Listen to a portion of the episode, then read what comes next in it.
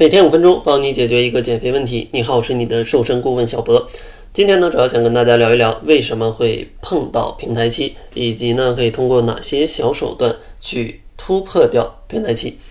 像上期节目呢，也有聊到啊，人类在发展过程当中啊，它有一个自保的这种基因的一个体系，可以确保你在饥饿的环境下也不被饿死。那怎么样能确保你在饥饿的情况下还不被饿死呢？第一个呢，就是它有一个呃储存脂肪以及释放脂肪的这样的一个工作机制啊，就是能储存能量，再释放能量，让你饿的时候也有能量可以用。另外一个呢，就是它会降低你的基础代谢，因为你能用的能量可能在饥饿的时候只有身体脂肪这一部分，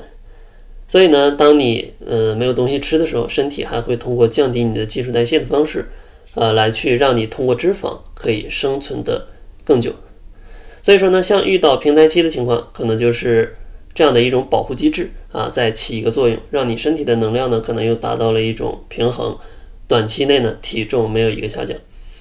所以说，上述话想表达的意思就是，平台期它是减肥朋友会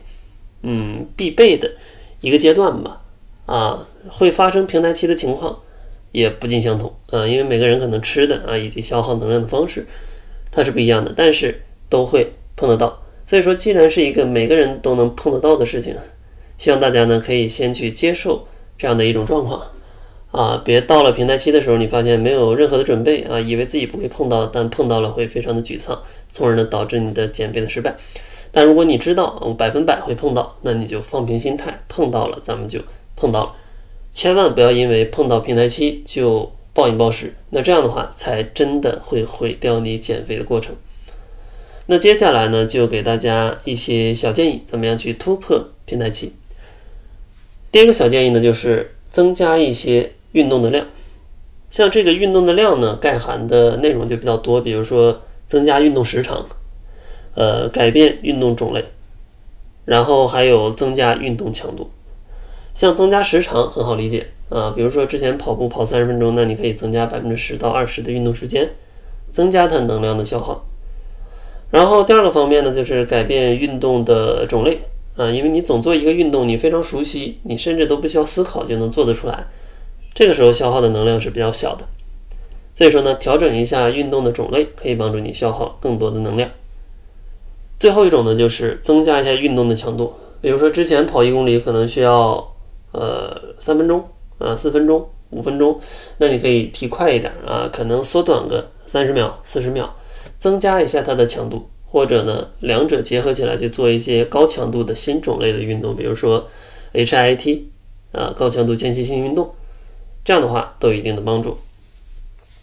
然后最后一方面呢，就是大家还需要去反观你的饮食啊，当然呢，并不是说让大家吃的更少。而是要在差不多量的情况下去增加它的营养成分，因为肥胖并不是说，呃，吃的太少啊，而是说你吃的不好，因为可能同样热量的食物，你吃的全是精致的碳水化合物，跟你吃一些富含蛋白质、脂肪以及各种微量元素的食物，那它在身体里的代谢水平是完全不一样的。所以说，当你遇到平台期的时候，啊，建议大家反观一下自己的饮食。这里呢就不给大家说具体的营养素的种类了，因为每一种呃对人体有益的这种微量元素，其实对于减肥来说，它都有一定的啊协同作用啊，并不是说单一某种维生素就决定了你是否肥胖，它不是这样的。所以说建议大家还是要饮食饮食均衡，比如说蔬菜啊，每天至少要五百克，水果呢每天二百到三百五十克，然后呢每天多吃一些。蛋类，比如说一到两个鸡蛋，再有一些肉类，如果能有一些海鲜或者豆制品，那就更好。然后呢，像主食上啊，可以选择粗细结合，因为粗粮里的营养成分相对比较多。另外呢，也可以喝一些乳制品。像上述的内容呢，如果大家没有记住，可以参照一下《中国居民膳食宝塔》，看一下上面的饮食种类，尽可能的去多吃一点。然后每天建议至少要吃十二种食物，每周呢至少是。二十五种，如果你觉得实在是没有办法满足这个要求，那补充一些呃营养素的补剂也是有帮助的，比如说多元维生素片、深海鱼油呃益生菌、膳食纤维，那这几个是我比较推荐大家可以去补充的。剩下像什么胶原蛋白啊，或者说其他的一些东西，嗯，可能作用没有那么大啊，它可能噱头会呃比较足。还是说的这几种，它会比较常规啊，比较普适。现在的上班族或者经常吃外卖或者节食的朋友，都比较缺刚才我说的这几种多元维生素、深海鱼油、呃膳食纤维以及益生菌啊。所以说，也希望大家通过这期节目，遇到平台期不要慌啊，这是正常情况。咱们逐渐的改变一些运动，改变一些饮食，让它营养更加丰富。这样的话，对于突破平台期是非常有帮助的。当然呢，可能有些朋友在减肥的第一步就卡住了，不知道怎么样能瘦。那在这儿呢，也送给大家一份定制化的减肥方案，可以告诉你你的年龄、身高、体重，应该吃多少的食物，呃，吃什么种类，吃多少。如果大家想要领取这份定制化的小方案，可以关注公众号，搜索“窈窕会”，然后在后台回复“方案”，就可以帮你去定制了。